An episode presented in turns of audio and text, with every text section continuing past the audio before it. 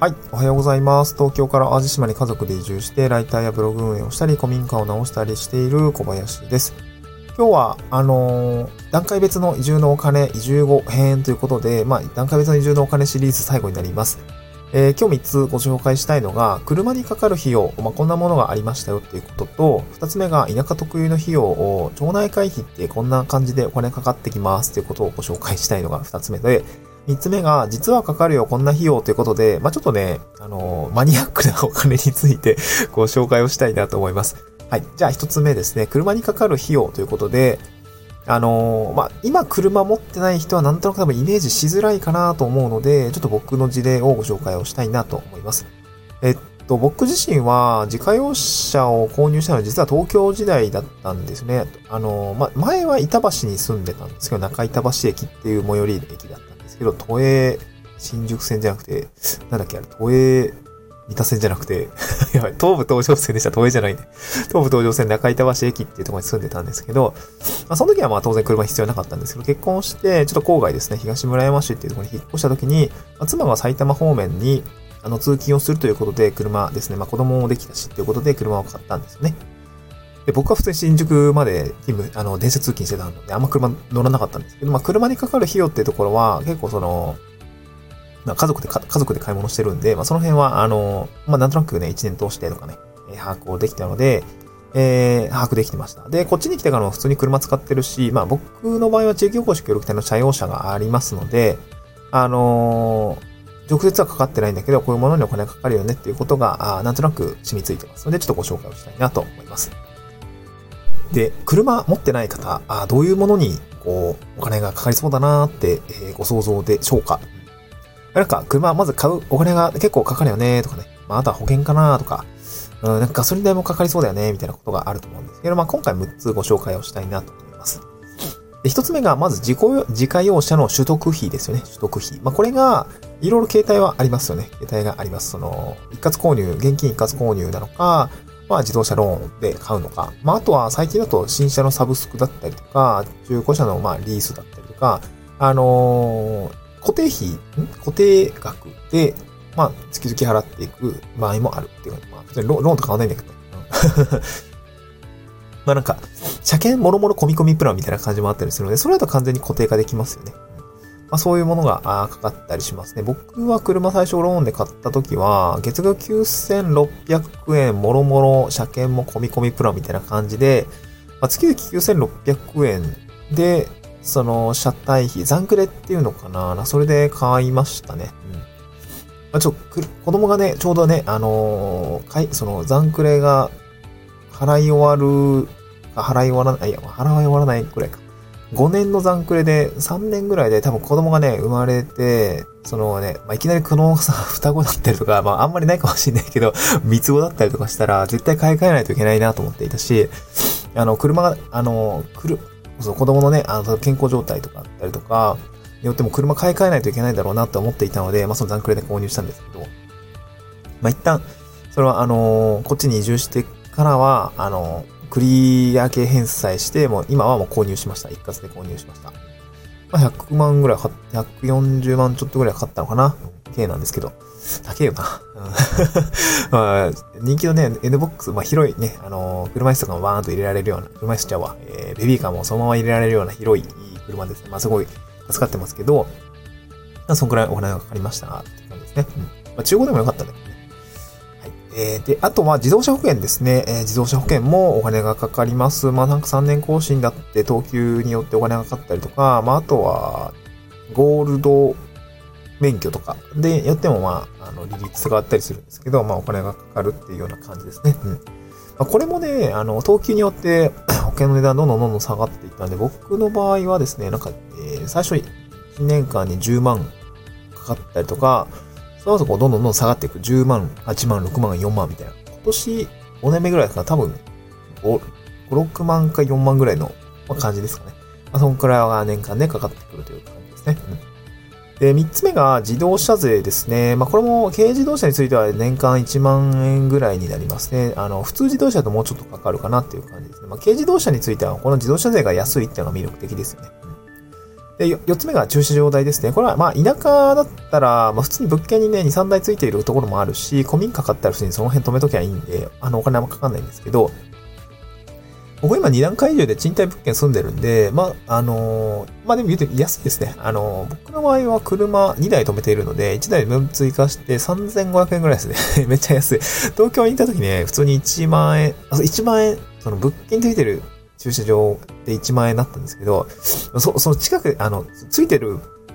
なんていうの、駐車場だったから安く済んだんだけど、あの、普通に月決めで借りようとしたら1万8000円とか、普通に2万円ぐらい取られたりするんで、いや、高いなと思いますね。東京の 駐車場代というものはすごい高いですね。まあ、持つべきもんじゃないっていうのはすごくわかりますね。車でもかかるのに、駐車代でもかかん、駐車場代でもかかんのかよみたいな感じなんでね。すごく高いなっていう感じですね。まあ、田舎は別に大丈夫です。土地は持ってるんで。そんな高くないですね。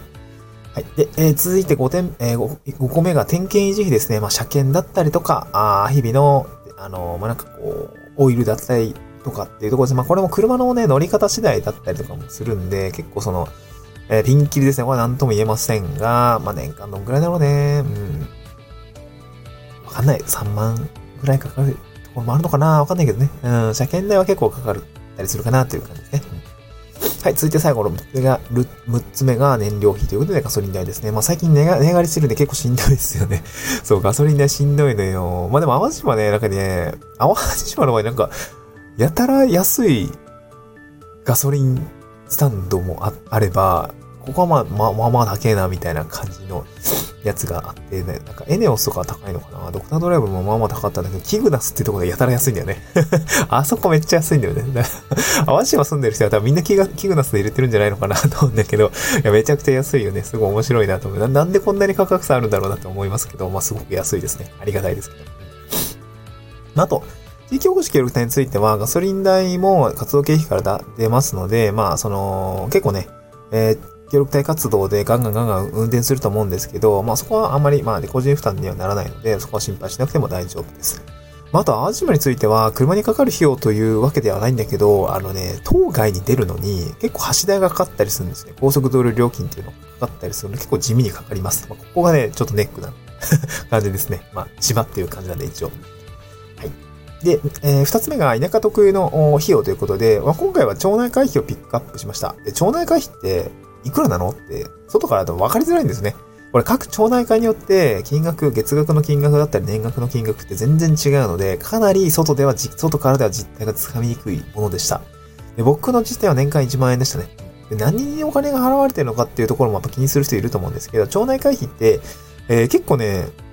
総額で見ると1万円ぐらいだけど、細かい、なんていうのかな。例えば、その、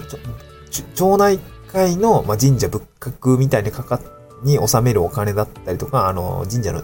修繕費用だとかだね。あとはお祭り、その積み立てとかお祭りの費用だったりとか、あとは、まあ、なんか、もろもろめっちゃいっぱいあるんだよ。これ自治体によって違うんですよ。募金だったりとか、あの、清掃活動にかかるお金だったりとか、まあ、そういうものになっています。まあ、あの、これがね、不透明すぎて、あの、ブーブー言う人も多分いると思うんだけど、まあ別に、年間1万円ぐらいってそんな高くないかなと思う。年間多分ね、5、6万とかだとめっちゃね、月々、なんか5000円とかだったりとか、3、4000円ぐらいだったりすると、ムムってなったりすると思うんだけど、そういう地域はね、実はお祭りが高お祭りが結構頻繁に年4回ぐらいお祭りがあったりすると、結構お金がかさんでいくっていうような感じがあるんで、これ町内会費というものは、あの、実際に払ってる人に聞くのが一番ですね。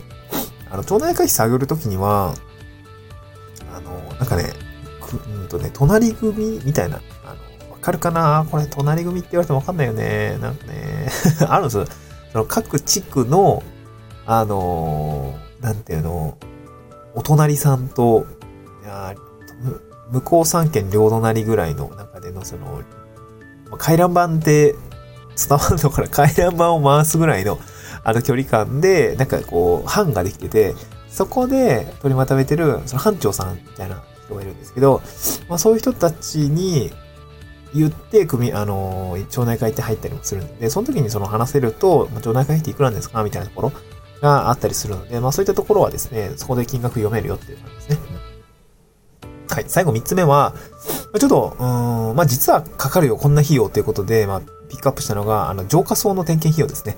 えっと、下水道の通ってないエリアとかは、浄化層っていうものを入れるんですね。で、浄化層って何かっていうと、あの、下水道がないところ、まあ、例えば、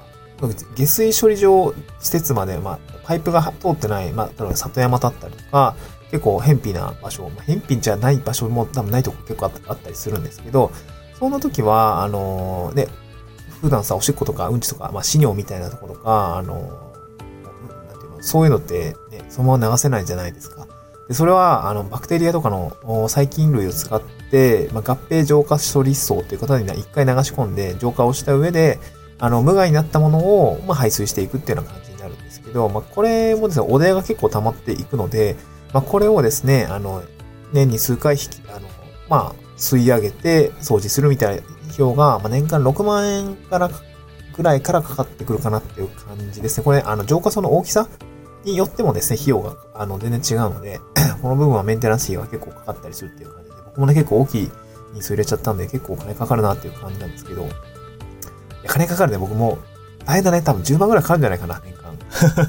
わかんないけど。いや、頑張って、えー、頑張って回収したいなと、しっかり働きたいなと思いました。はい。また次回の収録で、えー、まお、お会いしましょうって、ちょっと、早っとちっちゃうんですけど、まあ、こんな感じで段階別の移住のお金ですね、移住後にはかかったりもするよ。まあ、これ以外にもたくさんかかったりするんですけど、あ、これはまあ人、人によるんで、まあ、今回はちょっと3つほどピックアップをさせていただきました。まあ、こんな話をですね、3月14日の移住、の 自治体主催の移住のセミナーで、まあ、ちょっとビジュアル見せながらお話をしたいなと思った次第です。えー、スタンド FM の概要欄にですね、あの、セミナーのリンクかな？移住、まあ、自治体のホームページ貼っておきますので、まず、あの、興味がある方はぜひ見てみてください。また次回の収録でお会いしましょう。バイバイ。